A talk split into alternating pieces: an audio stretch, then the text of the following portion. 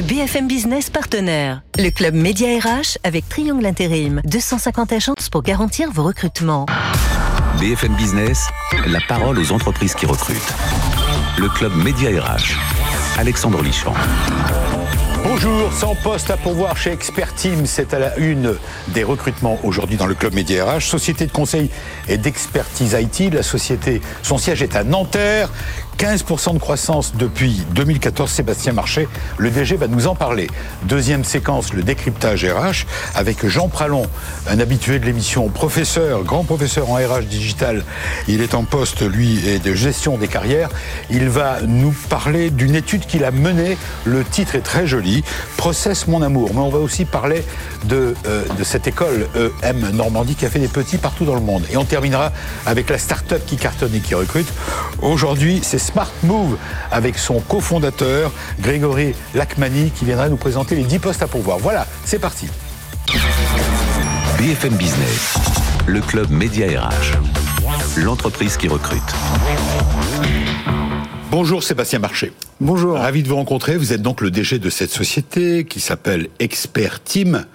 C'est facile à trouver, Expert Team, voilà, tout simplement. Une équipe d'experts à votre service. Voilà, c'est ça, c'est bien résumé. Une société de conseil et d'expertise IT qui accompagne et accélère la transformation des digitales de ses clients. L'entreprise est jeune, 2008, c'est récent, on peut dire ça. Hein. Où est le siège à Nanterre, c'est ça? On est basé à Nanterre avec euh, des, des, sites et des localisations euh, d'équipes de, en région Auvergne-Rhône-Alpes et à Tunis.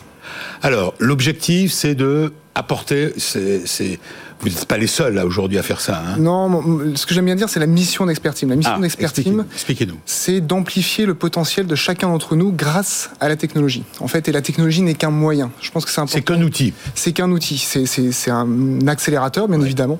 Et donc c'est ça notre notre notre mission principale sur laquelle on va se on va se focaliser pour aider nos clients. Alors vous vous agissez sur différents points. J'ai vu euh, compresser la distance. Je sais pas ce que ça veut dire. Compresser la distance dans un environnement, euh, surtout actuellement, euh, sur lequel mais compressé Compressé, voilà. On, on, ce que j'aime bien dire, c'est pouvoir sortir. Euh, on a l'habitude de travailler finalement euh, à côte à côte. Et ouais. puis, bah, avec tout ce qui se passe depuis maintenant deux ans, euh, les distances ont complètement été compressées. On est finalement, on travaille à la, maison, à la maison, on travaille à distance. Et puis, en on a télétravail. besoin, en télétravail, on a besoin de continuer à travailler comme avant. Et donc, Alors, ça notre justement, avant d'entrer dans le détail sur vous, votre entreprise, vos projets et vos recrutements, parce qu'on est là pour vous aider à recruter, je poserai la, la question à chacun des invités.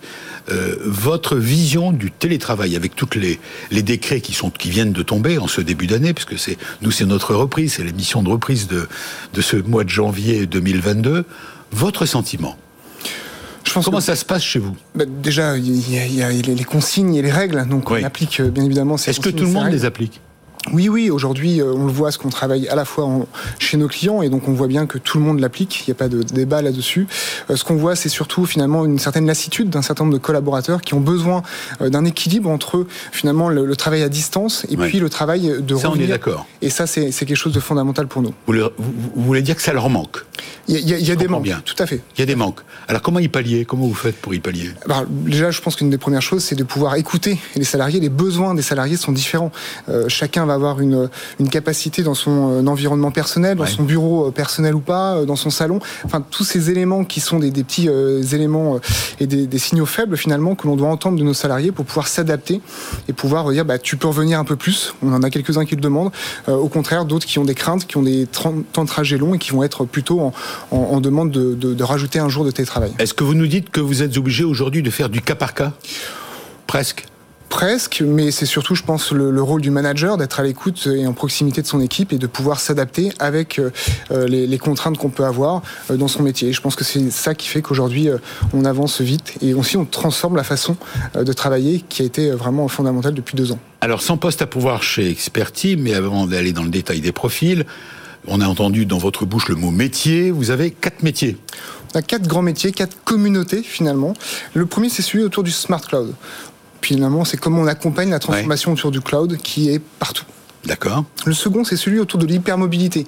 Comment on va pouvoir s'assurer que euh, bah, finalement, on commence une réunion dans un contexte et dans un environnement euh, mobile, un téléphone portable, puis après on le finit à la, à la, maison euh, avec son, son, son laptop. Bah, finalement, c'est comment on s'assure de la bonne gestion de la sécurité, de la bonne gestion de l'identité numérique des utilisateurs, de l'entreprise, puisque derrière, il y a un accès à l'entreprise. Donc c'est vraiment cette accélération. Euh, troisième point, c'est finalement... L'intelligence collective, dites-vous. L'intelligence collective, c'est notre capacité à pouvoir accélérer le travail euh, en communauté, en, collaboratif, au sein de l'entreprise ou à l'extérieur de l'entreprise avec les outils collaboratifs. C'est concevoir un environnement intelligent, c'est ça? Oui, c'est ça. Et puis finalement, c'est utiliser les bons outils et aussi accompagner les nouveaux usages qui sont derrière. C'est-à-dire que s'il n'y a pas qu'une histoire d'outils, c'est comment on accompagne les usages derrière. Et troisième métier, l'outil justement, l'analyse de la data. Et exactement, c'est ce que j'ai souvent tendance à dire, c'est la conséquence des trois premiers. C'est-à-dire mm. qu'en fait, quand on a un smart cloud, un environnement de travail moderne, et puis euh, des, outils euh, collaboratifs, eh ben, il faut être capable d'analyser les données, les données métiers, et puis également les données, euh, bien sûr, IT qui peuvent exister. Alors, Sébastien Marchand, on va donner, euh, on va entrer dans le détail RH pur, cette fois de vos recrutements. On va donner d'abord la carte d'identité de l'entreprise, ça commence par ça. Qui êtes-vous euh, On vient de savoir quels sont vos métiers. Vous êtes, euh, le siège est à Nanterre, je l'ai dit. Tout à fait. L'entreprise compte 160 salariés, ainsi que le recours ponctuel à un réseau d'experts indépendants. vous avez des implantations, vous l'avez dit, en Ile-de-France Auvergne-Rhône-Alpes et également on est basé à Tunis. Et également à Tunis. On souhaite se développer notamment dans le nord de la France et euh, dans l'ouest de la France. Je l'ai dit, votre chiffre d'affaires croît en permanence depuis 2014 d'environ 15%. Tout à fait. L'entreprise est en très bonne santé. Et vos besoins sont importants, sans poste à pourvoir. Sans poste à pourvoir, pourquoi? Déjà, ce qu'il faut voir... Vous avez raison, pourquoi? Il y a une accélération très forte de la transformation digitale depuis, euh, depuis notamment deux ans. Tout ce qui s'est fait pendant ces deux dernières années est absolument colossal. On est allé à une, vitesse forcée pour un certain nombre de sujets, c'est évident, euh, et ça a créé beaucoup d'opportunités pour euh, dans la façon de travailler, dans les outillages des différentes équipes IT. Alors, ce sont à la fois des consultants ils vont se reconnaître, hein, pour ceux qui nous écoutent sur BFM Radio, je vais les citer, des consultants euh, modernes, je n'arrive pas à le lire. Modern Workplace. C'est un langage particulier. Des ingénieurs cloud, bien sûr, avec une particularité aussi, Azure et AWS. Tout à fait. Donc les grands clouds publics, les grands cloud providers, principalement Azure et AWS pour nous. Des ingénieurs des ingénieurs, on, recrute principalement sur du niveau Bac plus 5. Euh, ce que j'aime bien dire, c'est qu'en fait, euh, on recrute à la fois des jeunes diplômés et à la fois des gens avec une certaine expérience, de 2 à 5 ans ou, plus. Euh, ce qui est intéressant pour nous, c'est qu'aujourd'hui, les compétences vont évoluer très très vite. Donc finalement, on peut être très bon un instant et puis après, il faut se former, il faut replatformer ses, ses propres compétences, si j'ose dire, puisque l'évolution est permanente sur tous ces outils. Et donc, on va aider. et donc, on accueille aussi des nouveaux embauchés, des nouveaux des nouveaux diplômés, pardon. Nouveaux diplômés. Et donc typiquement, bah, on va les mettre dans des pépitières. Donc ce sont des pépitières. Moi je connaissais les pépinières. Les pépinières de talent. Ah, euh, vous avez inventé un nouveau mot. Un nouveau mot. Qui va rentrer dans le dictionnaire bientôt. J'espère bien. en 2022. Et donc pour nous c'est important, c'est-à-dire qu'en fait c'est des incubateurs de talent pour pouvoir leur donner leur chance sur les nouvelles technologies. On sait qu'aujourd'hui un niveau bac plus 5, euh, bah, c'est 5 euh, ans de formation. Et puis bah, les besoins évoluent tellement vite que bah, il faut être capable d'embarquer des, des jeunes avec des nouvelles technologies qui vont très très vite. Alors, est-ce que vous placez cette idée de pépitière dans vos plus, dans les plus de l'entreprise pour attirer les candidats, notamment les jeunes diplômés et c'est une question traditionnelle dans cette émission. Là où on en est, c'est de savoir ce que vous avez à offrir. Tout à fait. Pour moi, c'est un point important, c'est l'évolution des compétences. Encore une fois, les choses vont vite. On a besoin d'accompagner durablement nos collaborateurs. Ce que j'ai tendance à dire, pour moi, c'est euh, je viens pas chercher un job, je viens chercher une histoire professionnelle, une construction d'un projet, un, projet. professionnel. Ça, c'est un premier point. Deuxième point, on est capable d'adresser des très grands comptes. On a la chance d'avoir un grand groupe derrière nous, euh, et donc finalement, on, peut le citer, c'est qui? Euh, Le groupe Helpline. Et donc, typiquement, on a référencement euh, très majoritaire dans un grand nombre de grands groupes euh, du 440, ce qui nous permet de pouvoir offrir des, postes très très intéressants, très pointus et experts sur euh, un grand groupe du 440. Et puis on a des clients qui sont de taille intermédiaire, des PME, des grandes PME, et sur lesquels on va pouvoir les accompagner sur les consultants des postes beaucoup plus larges, peut-être avec un, un peu moins de profondeur technique sur certains sujets, mais pour autant un, spectre beaucoup plus large. Donc ça c'est un deuxième point très important. troisième point qui me semble aussi très important, c'est l'esprit. Il y a beaucoup de choses importantes. Hein. oui, tout à fait. Et j'en resterai là, mais c'est vraiment l'esprit entrepreneurial. C'est pour ça que je suis moi. Je... ça veut dire quoi? Pour moi, c'est notre façon de pouvoir travailler. Euh, on a une idée, on va cultiver cette idée, on va la travailler ensemble, on va donner des moyens pour pouvoir euh, finalement la, la, rendre et l'aboutir, et la faire aboutir, euh, pour que d'un projet vienne une business unit, une prochaine filiale d'Expertime demain. voilà un peu la démarche. Je vais vous poser une question non pas indiscrète, mais elle, est, classique. Aujourd'hui, ils sont très recherchés, tous ces profils. Que mhm. vous souhaitez attirer chez vous euh, financièrement, euh, comment ça se passe Aujourd'hui, on est. il y a des plus. Il y, a des plus. Il y a toujours des plus. il, y a, des plus, notamment parce qu'en fait, finalement, on est sur un. on connaît. C'est le nerf de la guerre, hein, les sous. On connaît, bien sûr, on connaît le niveau de rémunération et les bons niveaux de rémunération. On ne fait pas de surenchère pour faire de la surenchère. Hmm. Je pense que c'est ça qui est important. C'est d'avoir le bon niveau de rémunération et d'être en adéquation avec à la fois le marché et le marché quand on adresse nos clients. Vous restez avec nous, sans poste à pouvoir donc chez vous, chez euh, Sébastien Marché, vous qui êtes DG d'Expertime. Vous allez pouvoir agir, je vous ferai, hein, pourrez intervenir pour la suite. On va passer au, au, décryptage RH avec un, professeur qu'on aime bien recevoir dans cette émission. C'est pas le phare d'Alexandrie, mais il nous permet d'avoir, il nous éclaire en tout cas, il nous donne des repères. Nous sommes ravis de recevoir en ce début d'année, en cette première émission live que nous faisons, eh bien Jean Pralon, décryptage RH. BFM Business, le club média RH. Décryptage RH. Bonjour Jean Pralon. Bonjour. Tous nos voeux, à vous, tous d'ailleurs. Euh, j'en profite d'ailleurs pour euh, souhaiter mes voeux à, ceux qui nous aident et qui nous permettent de réaliser dans les meilleures conditions cette émission. Je vais les citer par leur prénom et on va commencer par les dames. Il y en a une, elle s'appelle Léa. Merci Léa. Et puis Alban, dans l'ordre alphabétique, notre réalisateur. Et bien sûr Florian. Voilà, ils sont trois mais Jean-Michel qui nous accompagne bien sûr aussi, et Marc. Alors, euh, Jean Pralon, vous êtes professeur en RH digital, ça fait... Est-ce que ça, ça pose là, être professeur en RH Je ne sais pas, à vous de le dire, je suis pas sûr, peut-être. Et vous êtes professeur en RH digital et gestion des carrières chez EM Normandie. Euh, vous avez euh, participé, vous êtes à l'origine d'un d'un comment dire un rapport non? Comment on peut appeler une ça étude, une étude voilà. J'ai adoré le titre. Euh, Process mon amour. C'est pas Hiroshima c'est Process. Vous allez nous en parler. Mais au préalable peut-être on commençait à discuter avant d'entrer dans le studio ensemble de, de l'EM Normandie et j'ai découvert des choses assez étonnantes j'ai découvert que l'EM Normandie qui comme son nom l'indique est une école de management qui existe depuis combien de temps? Quasiment un siècle plus que ça presque 150 ans oui, et dont le siège est initialement à Caen. Initialement à Caen et au Havre, et puis qui maintenant rayonne. Et qui rayonne dans le monde. Mmh. Vous êtes présent euh, aux Émirats, je crois. Oui, on va à Dubaï. Oui. Voilà, et vous êtes dans là où il y a des ports, si j'ai bien compris. Alors la culture de l'école, c'est le lien avec le portuaire, hein, puisque le Havre est un port et que le berceau de l'école est là-bas. Oui. Et en effet, on essaie de s'installer dans des villes mondes, dans des villes où il y a du business, des affaires, euh, des communautés économiques à construire, et puis aussi cette relation à l'export, euh, au port et, et au maritime. Alors l'EM Normandie, parce qu'il y en a d'autres de EM d'école, bien sûr, de management, il y a Lyon et les autres. L'EM de Normandie, de, Normandie, donc on l'a bien compris, est aujourd'hui, comme vous l'avez dit, euh, s'exporte. Vous exportez quoi? Des professeurs, un concept? Expliquez-nous. Alors, on Qu'est-ce qu'une école peut exporter? Ouais, bah, un modèle économique et un modèle d'éducation. Euh, on croit souvent que les business schools qu'on a en France sont en fait des déclinaisons locales en France des modèles américains. C'est pas vrai du tout, c'est l'inverse.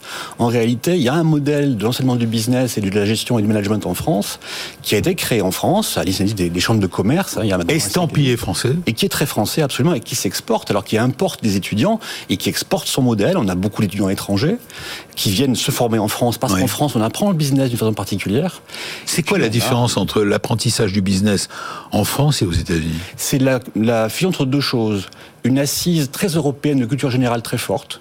On apprend euh, des choses très euh, Ça, en France. très traditionnelles, qui sont très françaises, très européennes. Et puis une, une pratique de l'étude de cas, de la compréhension des enjeux de l'entreprise, qui elle vient plutôt des États-Unis. Et on a réussi une sorte de fusion entre les deux, qui fait qu'il y a un modèle français qui s'exporte. Ouais. Alors vous êtes présent dans combien de pays aujourd'hui? L'EM Normandie. L'EM est d'abord euh, en France, mais elle est aussi en Angleterre, en Irlande, euh, aux Émirats et bientôt dans le sud-est asiatique. Et dans le sud-est asiatique bientôt. C'est combien d'étudiants chaque année qui, euh, qui s'assoient sur les bancs de l'EM C'est environ 5000 Ah, c'est pas mal. Donc c'est pas si mal. On est une des écoles qui a fait le plus de croissance dans ses effectifs au cours des années passées.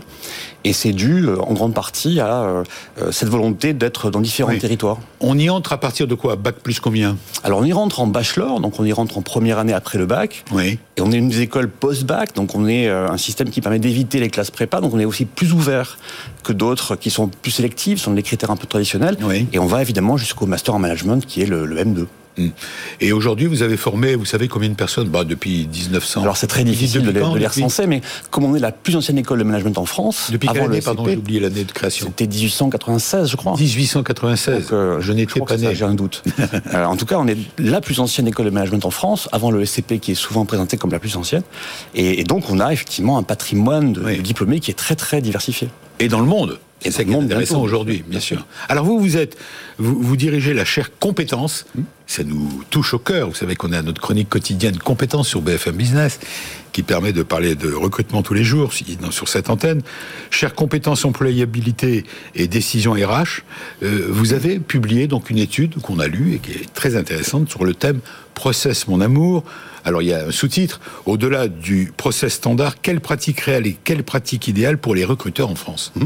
C'est ambitieux comme proposition. C'est dire aux recruteurs, voilà, euh, tout le monde s'allie pour recruter d'une certaine manière, tous les DRH, les, les services RH des entreprises, mais finalement, est-ce qu'ils savent bien ce qu'ils font? Alors en effet, si on demande à des recruteurs euh, comment ils pratiquent, ils vont dire la même chose. Ils vont dire il y a un process, et le process, c'est euh, l'espèce de grammaire commune entre tout le monde. Oui. On crée des critères de recrutement, on recherche des candidats, on les évalue, et puis on prend ceux qui correspondent aux critères. Ça, c'est le process. Il est enseigné un peu partout dans le monde, il est enseigné dans les écoles. Il est, il est même logique. Il est parfaitement logique, il a pour lui la, la vertu de la logique. Et la question qu'on s'est posée, c'est mais en fait, au-delà de ça, puisque tout le monde semble faire oui. pareil, est-ce que vraiment tous ces recruteurs font la même chose Et pour le dire autrement, est-ce qu'ils utilisent ce process pour les mêmes raisons? Est-ce qu'ils y voient les mêmes vertus? Alors, on s'est rendu compte évidemment que non. Alors, qu'est-ce que vous avez découvert au travers de cette étude? Alors, on a vu deux populations différentes. On a vu des cueilleurs et des, tisseurs. Alors, on aime bien, c'est ah, joli. Des plaines de poésie. euh, mon process mon amour, les cueilleurs et les tisseurs. Mais en même temps, ça, ça parle bien. Alors, les, les, cueilleurs et les, tisseurs. Les, les cueilleurs sont des gens qui pensent que les critères sont les plus importants. Donc, si on sait ce qu'on cherche, on va le trouver. Et donc, ils se disent que on va essayer de repérer les bons critères, les bonnes compétences. Oui. On va repérer ces compétences chez les candidats. Et puis, le bon candidat, c'est celui qui a le plus des compétences qu'on recherche. Ça paraît logique. Oui. Sauf que les tisseurs à côté d'eux se disent autre chose, se disent en fait, ça c'est très bien, mais encore faut-il que la grève prenne. Et pour que la grève prenne, il faut tisser des relations. Et donc les premiers, les, les cueilleurs se disent, on va trouver des gens qui correspondent à des critères. Oui, et dans les, les compétences. Dans les compétences. Et les tisseurs se disent, les critères c'est important, les compétences c'est important. Encore faut-il qu'on mette l'accent sur la création d'un lien, donc tisser une relation entre un candidat et une entreprise. Et on sait bien, tous ceux qui ont fait du recrutement ici savent que le drame absolu, la phase tragique du recrutement, oui. c'est quand le candidat est bon selon les compétences, mais que le manager dit, bah oui, mais je l'aime pas. Et là, il y a un travail de tissage qui aurait dû être fait. Et donc, un bon recruteur, c'est au fond quelqu'un qui fait un peu les deux, évidemment. Et cette étude est valable pour tous les recruteurs, finalement. Ouais, ouais. Elle s'adresse à eux, aux DRH, aux services RH des entreprises Oui, oui, bien sûr. Elle est euh, disponible Oui, bien sûr. Elle est sur le site de l'école et on essaie d'en parler le plus possible. L'idée, c'est aussi d'attirer l'attention sur ce que le digital peut bouleverser euh, de ces, de ces résultats-là. Puisque une des conditions, évidemment, c'est que le, le recruteur n'a pas le temps de tout faire. S'il y a ouais. des recruteurs et des tisseurs et pas les deux en même temps, c'est que rares sont ceux qui ont le temps de faire les deux. Mmh. Et donc, on voudrait aussi dire aux, entreprises que le digital leur permet d'automatiser de, de, des choses. Voilà. C'est un outil, mais il ne faut pas s'arrêter à l'outil. Voilà, mais la partie de cueillette, si j'ose dire, hein, cette ouais. partie de recherche de compétences, de ciblage de compétences, ça c'est bon avec le digital. Elle est très facilement digitalisable. Ouais. Il y a plein d'applications. Alors, il y a nos partenaires, Saven et Performance qui le font très bien, mais il y a plein d'outils qui servent à, à, à repérer des critères et des compétences. Alors que le tissage, lui, il est très humain. Et ça ouvre un débat intéressant pour moi qui est qu'est-ce qu'on fait des gains de productivité du, du digital? Qu'est-ce qu'on fait de, du temps qu'on gagne en étant plus efficace sur l'évaluation?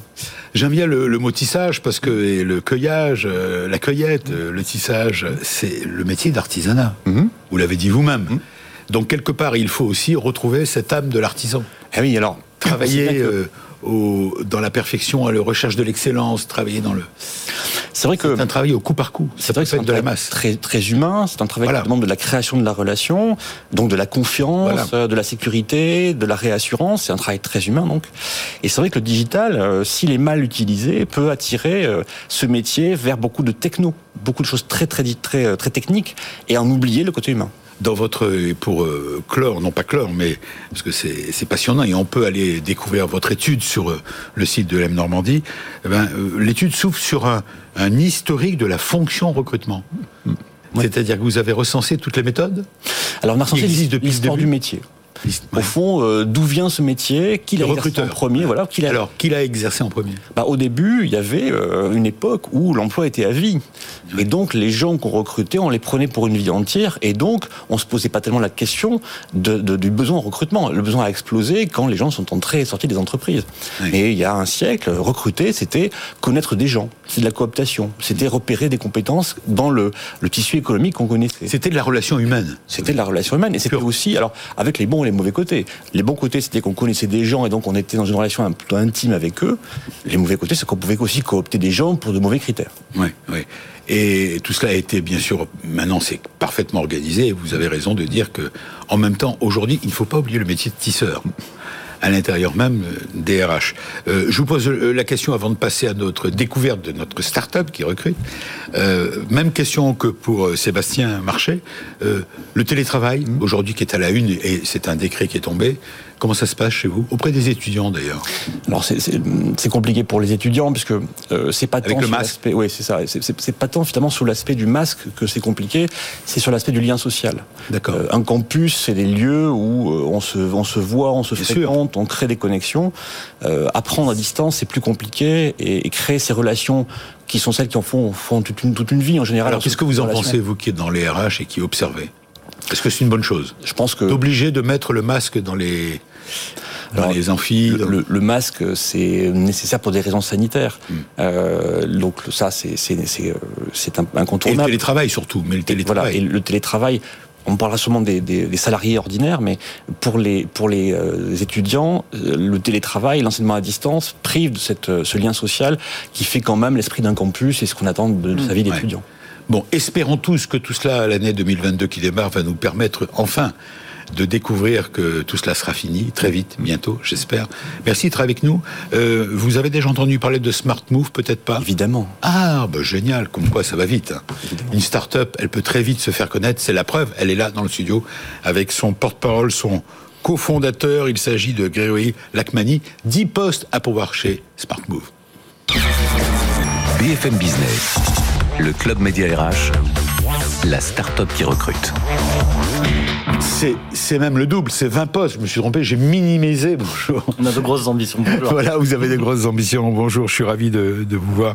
Alors, euh, Grégory, vous êtes euh, la fiche d'identité de l'entreprise. On la donne tout de suite. Allez-y, dites-moi, date oui. de création, etc. Bah, on vient de fêter nos un an puisqu'on a créé euh, Smart Move avec mon associé Léo le oui. 1er janvier de l'année dernière. Et donc, on est aujourd'hui 11 oui. collaborateurs qui travaillons chez Smart Move. Vous êtes installé à Paris? Oui, nous sommes basés à rue de Pontieux. Oh, quelle belle. Oh, bah, Dites-moi, une rue prestigieuse. Et euh, vous, avez, vous affichez déjà un chiffre d'affaires? Oui. Ce qui est rare, parce qu'en général, les startups ne veulent pas donner leur chiffre d'affaires. Bon, nous, Mais c'est vous qui avez raison. Nous, on s'inscrit dans une logique de transparence. On n'a aucun problème à communiquer sur nos chiffres. On a fait 500 000 euros de chiffre d'affaires sur l'année 2021. Bah, c'est pas mal. Alors, aujourd'hui, vous êtes combien, vous avez dit? Nous sommes 11. D'accord. Et vous recrutez 20 personnes Et on recrute 20 personnes. On a de grosses ambitions sur le recrutement, sur notamment des, des fonctions commerciales pour accompagner oui. le développement de la société. Euh, Alors on va afficher d'ailleurs les postes à pourvoir. Vous recherchez des business développeurs, voilà. 5 postes de business développeurs. 5, postes de business C'est bien ça. Ou... Des customer success managers. Voilà. C'est le terme un peu à la mode. Euh, Mais... Ça veut dire quoi? Bon, c'est des gestionnaires de la relation client. Ils viennent de l'EM Normandie, ils peuvent ils postuler? Ils peuvent, oui, oui absolument. Euh, également, bien sûr, les fonctions euh, marketing. Média trader. Média trader, puisque euh, dans nos activités, nous, on fait du recrutement programmatique, donc on, on a besoin effectivement d'optimiser les achats des espaces publicitaires. Et donc, J'ai vu des content managers, des social media managers, des product owners. Oui, absolument. Data analyst, UX, UI designer, full stack développeur. On n'utilise qu'un langage comme ça codé, mais ce sont les nouveaux métiers. Mais ils vont se reconnaître. Oui, oui, absolument. Ce sont des métiers euh, euh, assez récents euh, sur lesquels il y a, bah, j'imagine, l'EM Normandie forme oui. ses étudiants. Donc, c'est effectivement les métiers du digital. L'avantage de la start-up que vous êtes pour attirer les candidats. Je, je rappelle que Smart Move, Smart, euh, euh, pardon, je me suis trompé sur le nom. Oui, Smart Move. Smart Move. Avec deux OV. Smart Move euh, a un an d'existence. Un an d'existence. L'avantage d'une start-up, bah, c'est que chacun peut apporter sa pierre à l'édifice. On est dans un esprit entrepreneurial. la liberté d'action, d'expression a tout son sens chez nous. Je n'ai pas posé la question et j'aurais dû le faire dès le début. Enfin, je connais la réponse, mais le métier de Smart Move, qu'est-ce que vous avez inventé? Vous êtes dans les RH, vous aussi. Nous, on est dans les RH, on fait du recrutement programmatique. Donc, on permet à nos partenaires clients de développer des solutions de sourcing euh, et de présélection candidats digitalisées. C'est-à-dire que c'est une innovation. Quelle est l'innovation? L'innovation, c'est qu'on va euh, chercher les candidats là où ils se trouvent désormais, en complément bien sûr des outils traditionnels. Donc on va les chercher sur les canaux web, sur les réseaux sociaux. Prenons un exemple concret. Bah, prenons un exemple concret. Euh, j'envoie une publicité à un persona candidat que recherche notre client euh, au, bon, au, bon, endroit, avec le bon message et au bon moment. ce candidat clique sur la publicité, il est mis en interaction avec un chatbot RH qui va dérouler l'offre d'emploi sous différents formats, au texte. Alors il y a déjà des acteurs qui travaillent dessus. Hein, on est, euh, je dirais que si on était tout seul sur un marché, ça serait peut-être problématique. Donc euh, non, non, on est, on n'est pas seul sur le marché. Il y a des acteurs à l'image de Golden Bees, Bonanza qui travaillent déjà sur ces. Vous avez des, des, investisseurs avec vous? Pas encore. Pas encore. Pour le moment, avec mon associé, on a pris notre courage à deux mains. en fonds propres, 500 000 bah, euros de chiffre d'affaires, c'est voilà. Euh, on a sollicité euh, des financements assez traditionnels avec euh, des partenaires bancaires. Et effectivement, on a des ambitions peut-être d'ici la fin de l'année de faire une levée de fonds. Smart Move. Smart, vous connaissez, vous savez comment ça s'écrit, Move, M2OV, une start-up qui a un an et qui recrute 20 personnes très ambitieuses. Et ça cartonne, puisque déjà en quelques mois, ils ont fait 500 000 euros de chiffre d'affaires. On vous souhaite le meilleur, on espère vous apporter un coup de pouce. Merci Jean Pralon d'être devenu euh, depuis la Normandie. Non, vous n'êtes pas en Normandie. Non, non, je suis à Paris. Vous êtes à Paris. EM Normandie qui euh, on viendra avec vous à Dubaï. Volontiers. Y aller, voilà, on viendra faire un reportage spécial sur le M Normandie à Dubaï. Et merci à vous, euh, Sébastien Marché, DG de d'Expertime. Bonne chance, sans poste à pourvoir. Voilà, c'est la fin de l'émission. Je vous souhaite un excellent week-end et pour de nouvelles offres d'emploi la semaine prochaine. Salut. BFM Business, le club Média RH, la parole aux entreprises qui recrutent.